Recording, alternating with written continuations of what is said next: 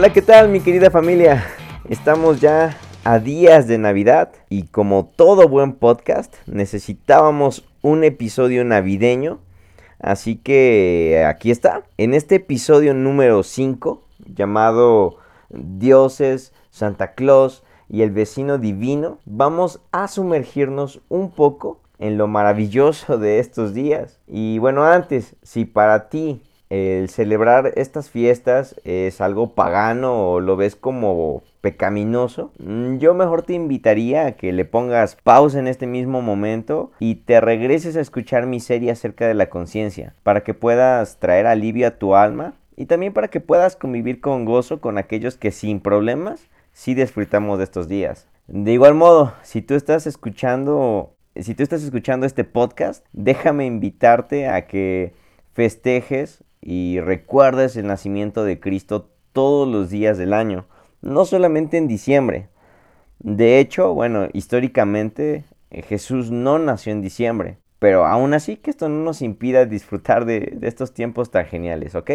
Así que empecemos. Y después de esta introducción algo breve y emocionante, quiero empezar platicando contigo acerca de este increíble acontecimiento cuando los ángeles se maravillaban y, cantaban Gloria a Dios en las alturas. La tierra abrazaba y descansaba en su Creador. A su pueblo se le era dado su Mesías y los gentiles recibían esperanza. Cuando después de una gran espera, la humanidad pudo decir, junto con Isaías, un niño nos ha nacido. Pero no era cualquier niño, era Emmanuel, era Dios mismo con nosotros. Lo eterno se había hecho hombre de carne y hueso. Lo incorruptible había venido a residir en un cuerpo corruptible. Lo eterno y, divino se hizo menor que, que los mismos ángeles y no estimó el ser Dios como algo a lo cual aferrarse. De esto es de lo que vamos a hablar. ¿Y qué más grande muestra de humildad que siendo Dios mismo se hizo como su creación? En serio que sí me emociona mucho hablar de este tema, estoy muy emocionado de, este podcast, de este episodio. Y quizás el desarrollo se te haga un poco extraño o enredado al principio, pero si me tienes paciencia estoy seguro que te va a gustar bastante la conclusión. Básicamente eh, va a haber tres piezas de, de, este rompecabezas que vamos a ir armando, que serían, la primera pieza sería los dioses, la segunda pieza sería Santa Claus y la tercera pieza es precisamente el vecino divino. Así es como lo vamos a ir armando. Pero bueno, ahora sí, entremos ya en, la primera pieza. Espero que a muchos ah, de los que me están escuchando les gusten como a mí las películas, historias o libros de mitologías antiguas o de guerras épicas. Eh, esas historias de, guerras como Troya o, o la historia de Gladiador, la película de 300 Hércules, Furia de Titanes, o, aquellos libros o, historias de los dioses del Olimpo, de la mitología griega. Ojalá que sí te gusten como a mí, y si no, aún así tú acompáñame. Si es que te gustan, y, o bueno, también si no te gustan, te voy a invitar a que eches a volar tu imaginación un poco conmigo. Quiero que sepas que el hombre a lo largo de toda la historia, en todas las culturas, ha buscado o ha tenido siempre interés por lo divino. Y por ello es que vemos en las antiguas culturas, a través de todas estas historias, a través de historiadores, películas, novelas, vemos cómo es que los hombres, cuando veían aquellos fenómenos naturales, interpretaban que tenía que haber algo que lo provocase. Si veían grandes lluvias, creían que el dios de la lluvia estaba molesto, o si veían imparables huracanes, eran consecuencia de la ira del dios del viento. O vemos, por ejemplo, a un Zeus de la mitología griega que cuando se airaba mostraba su gran poder lanzando truenos y rayos por todas partes. O quizás el dios de la lluvia, que cuando se airaba, él se ausentaba, dejando en sequedad las tierras. Y no nos vayamos tan lejos. De hecho, vemos ese mismo patrón de creencias aquí en México. Eh, el dios del sol, por ejemplo, que se tenía, el dios de la guerra, de la muerte y, y otros sin fin de dioses. Y todos ellos manifestando o mostrando siempre su poder con destrucción o con manifestaciones sobrenaturales o ausencia. Y entonces para calmar su ira, veían los hombres necesario realizar holocaustos o sacrificios para poder apaciguar su enojo, para ganar su favor, porque la verdad es que les tenían miedo. Temían el ser consumidos por sus poderes, por su ira. Les temían a sus dioses. Los veían tan lejanos y tan increíbles. Y vamos todavía un poco más allá. Vamos a sumergirnos ahora tú como personaje principal en aquellos días. Trata de, de imaginar que eres de cualquiera de estas culturas o mitologías, la que más te guste, y estás en tu choza, en tu cabaña, en tu tienda, en un día normal, despiertas con el temor de que cualquier cosa que tú hagas puede desatar la ira de alguno de tus dioses. Y para tu sorpresa, escuchas un gran ruido afuera de tu choza y, te asomas, sales ah, despavorido o te acercas hacia la ventana para ver qué está pasando. Cuando te vas acercando, vas entrecerrando tus ojos porque ves un, gran polvo entrando por la ventana y es un huracán. Es un huracán que, que está dando vueltas y destruyendo todo a su paso. Está amenazando con destruir todo lo que encuentra, incluyendo a tu ganado, incluyendo a, a tus familiares que están cerca también o aquellos cultivos que tú tenías ya semanas o días regando y esperando para poderlos cosechar, para poder hacer trueque con ellos o también para poder comértelos. Y entonces tú estás viendo todo esto por la ventana a duras penas asomándote y pues una gran parte de ti se siente aterrada porque no sabes si tu choza va a aguantar el fulgor de ese poder, de ese huracán tan increíble. Pero otra parte de ti también está impresionado por la fuerza y el poder de tu Dios, que si bien pudiera también estar de tu lado o a tu favor, pero en este momento tú lo ves enojado y, quizás no sabes ni por qué. Y con tal de poder apaciguar su ira, no te queda de otra que tomar a tu mujer y ofrecerla como sacrificio, esperando que su sangre calme la ira de, de ese Dios.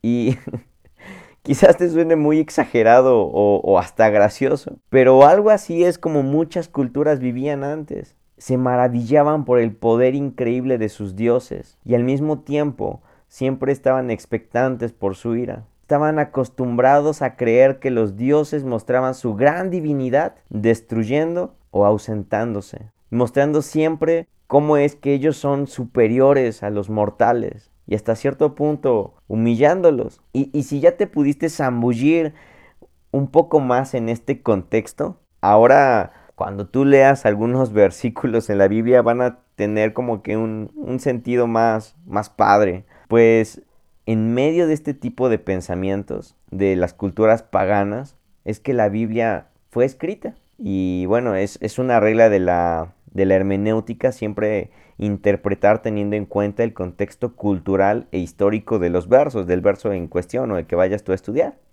Entonces es importante a veces también como conocer de, otras culturas, de lo que estaba pasando en, otros países o en otros continentes, de la historia que tú estés leyendo. Pero bueno, con todo esto en mente, vamos a leer uno de mis versos que no lo digo porque vaya hablar de este versículo en, en este podcast, sino que realmente es de mis favoritos, realmente me encanta este versículo. Está en el libro de Juan capítulo 1 versículo 14 y dice, y aquel verbo fue hecho carne y habitó entre nosotros y vimos su gloria, gloria como del unigénito del Padre, lleno de gracia y de verdad. Para darle un poco más de contexto, vemos como en el verso 1 del Evangelio de Juan aquí mismo, nos da una gloriosa presentación de la divinidad de Cristo. Dice, en el principio era el verbo, y el verbo era con Dios, y el verbo era Dios.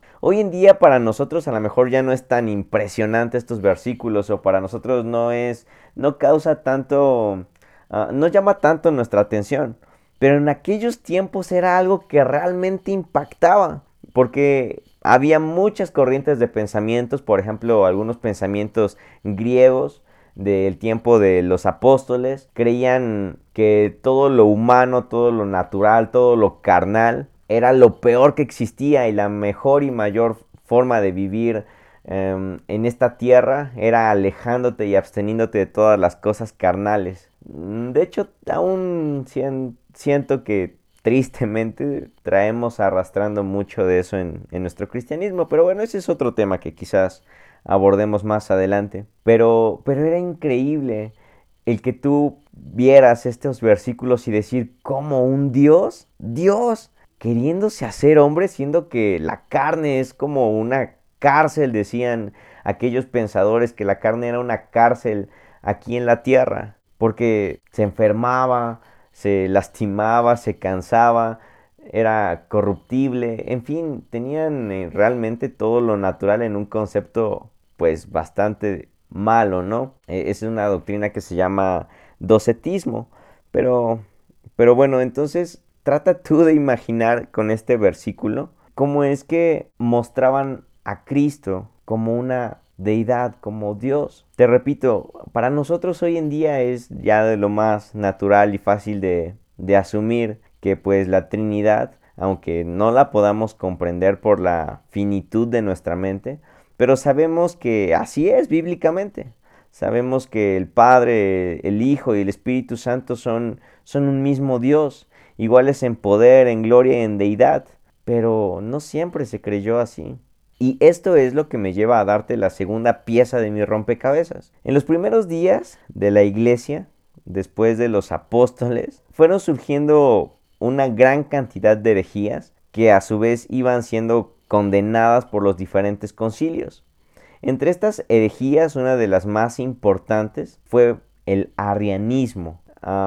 E, es, difícil y la verdad es que no me gusta usar muchos como que tecnicismos y así porque a veces es muy enredado, pero pues bueno, así se le llama realmente a esta, a esta herejía. Se le da este nombre porque quien la propuso fue un obispo llamado Arrio. Él argumentaba o el argumento de esta doctrina es que Cristo no podía ser divino, es decir, que Cristo no era Dios, sino que fue creado por Dios antes de la creación y que le otorgó ciertos atributos, pero él no era Dios. En aquel tiempo esta doctrina, eh, pues para algunos sonó muy atractiva, para otros no, pero sí consiguió tener muchos seguidores. De hecho, aún podemos ver parte de esta doctrina de, del arrianismo, por ejemplo, en los testigos de Jehová, eh, se desprende un poco de por aquí. Pero bueno, a pesar de que tuvo muchos seguidores, cuando otros obispos se enteraron de esto, se aterraron de su enseñanza y causó una gran polémica en su tiempo. Y fue por esto que fue necesario que se hiciera un concilio para debatir el problema y llegar a una conclusión. Obispos del Oriente, y el occidente fueron convocados en el año 325 después de Cristo. Se dice que más de 250 obispos acudieron y cuentan algunas tradiciones que al exponer Arrio sus enseñanzas, todos los obispos los, lo estaban escuchando o lo escuchaban con bastante respeto, en silencio, esperando a que terminara de exponer sus doctrinas para llevar a cabo pues el debate. Pero había entre esos obispos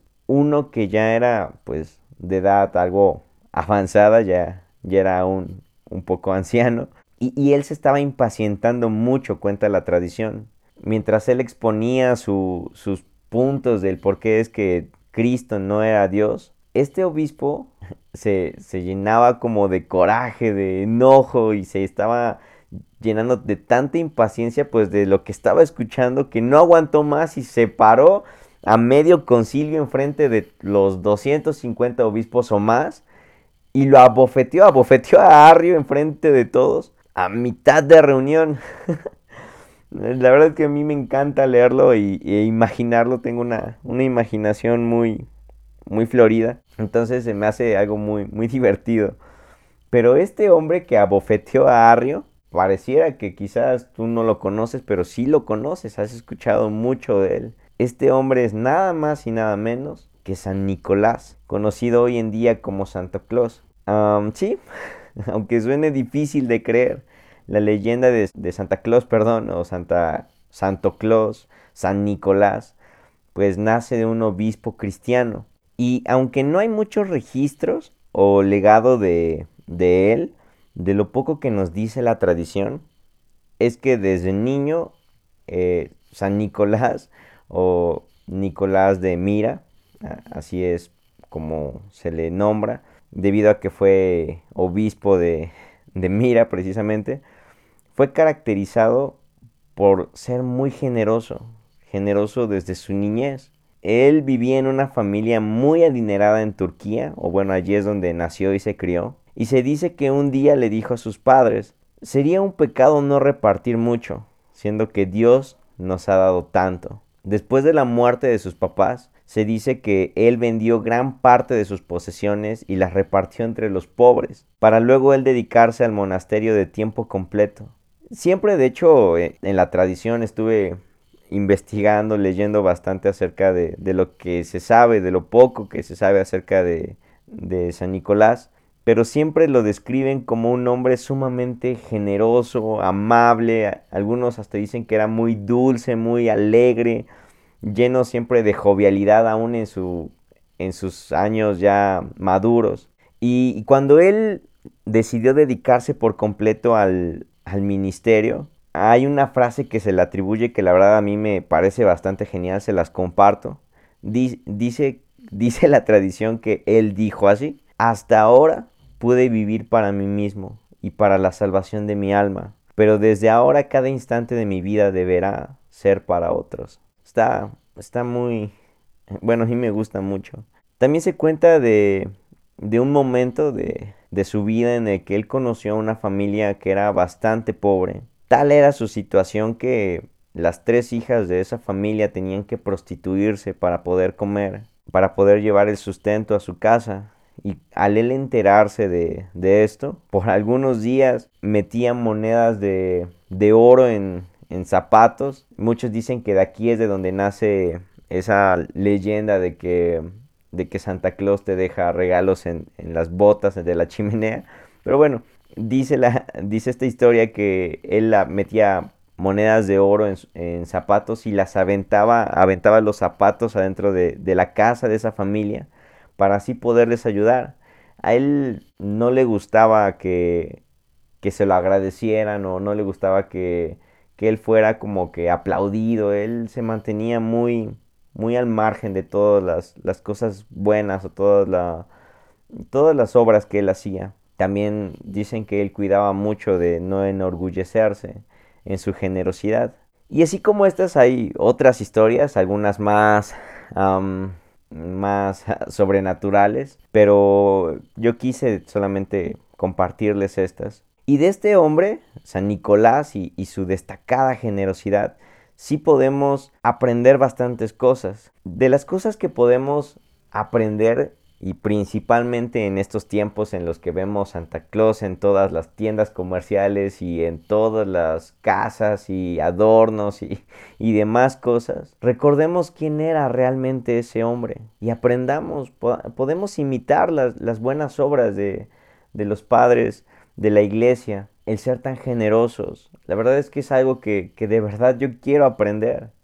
A despojarte de las cosas materiales, a, repartirlas a los que lo necesitan y, principalmente aquellos que no te lo pueden pagar. Principalmente aquellos que solamente te podrían dar un gracias o a veces porque pues te encuentras de todo, ¿no? Personas que tú les das algo o les regalas alimento, ropa o, cosas así en la calle y algunos hasta se ofenden, pero es nuestro deber y es lo que tenemos que aprender, no solamente practicarlo en esta temporada de diciembre, sino realmente tomarlo como un como una actitud, como como algo que de por sí tenemos que hacer en todos los días de nuestra vida.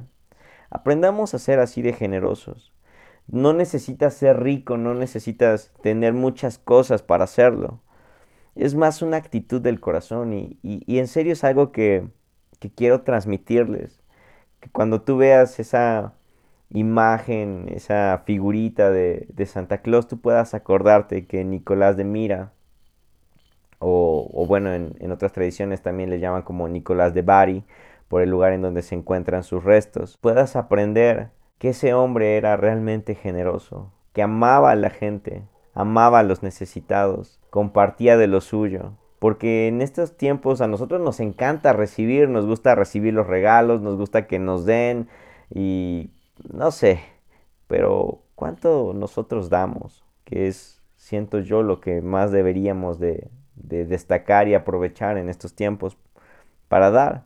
Otra de las cosas pues importantes y súper sobresalientes de San Nicolás es el hecho de que él estaba en contra del arrianismo. Él fue parte de ese concilio, el concilio realizado en Nicea, y él pues votó en contra o, votó que esa doctrina era una herejía, junto con una gran, o bueno, más bien con la mayoría de los obispos, y por consecuencia esta doctrina pues fue condenada, y Arrio fue condenado al, exilio, de hecho, pero gracias a, a estos obispos guiados por Dios, junto también ahí incluido más bien este Nicolás de Mira, es que hoy en día nosotros podemos pararnos firmes en la divinidad de nuestro Salvador. Podemos pararnos firmes en la divinidad de nuestro Señor. Pero ¿qué hubiera pasado si, si nosotros creyéramos hoy en día en que Cristo no es Dios? Podríamos mencionar algunos puntos importantes como si Jesús no es Dios, entonces Él fue un mentiroso, porque Él mismo decía que era Dios y por consecuencia, si Jesús es un mentiroso, todas sus demás enseñanzas también podrían ser puestas en duda. Otro, si Cristo no es Dios, entonces ¿cómo podríamos confiar en que su sacrificio bastó para redimir a toda la humanidad, todos los pecados habidos y por haber a lo largo de toda la historia? Otro punto importante, si Cristo no es Dios, ¿por qué habríamos de adorarlo o glorificarlo entonces? Pero gracias a Dios que, nosotros no creemos en esto y creemos que nuestro, nuestro Señor, nuestro Salvador, es igual de divino que el Padre y el Espíritu Santo. Y bueno, ya les di dos piezas del rompecabezas de este podcast. La primera fue entender el contexto cultural e, e, ideológico de los dioses paganos. La segunda es acerca de la importancia de la divinidad de Cristo con el plus de Santa Claus y la tercera pieza de este rompecabezas, que de hecho ya me lleva a la conclusión, es el versículo que antes les había mencionado, en Juan capítulo 1, versículo 14. Y aquel verbo fue hecho carne y habitó entre nosotros, y vimos su gloria, gloria como del unigénito del Padre, lleno de gracia y de verdad. En medio de todas esas creencias de dioses paganos que muestran su poder con desastres, truenos, muerte o ausencia, nosotros vemos al Dios verdadero, con la, con la capacidad de manifestar verdaderamente su ira, su poder o su gloria, haciendo llover fuego del cielo o consumiendo a las personas por bestias increíbles, pudo haber desatado su poder y su gloria contra nosotros a través de todo tipo de fenómenos sobrenaturales como terremotos, tsunamis, truenos, vientos, muerte o cualquier otra cosa que a ti se te ocurra. ¿Quién podría haber detenido su mano? ¿Cuán glorificado podría también haber sido manifestándose visiblemente en forma de, de ángel,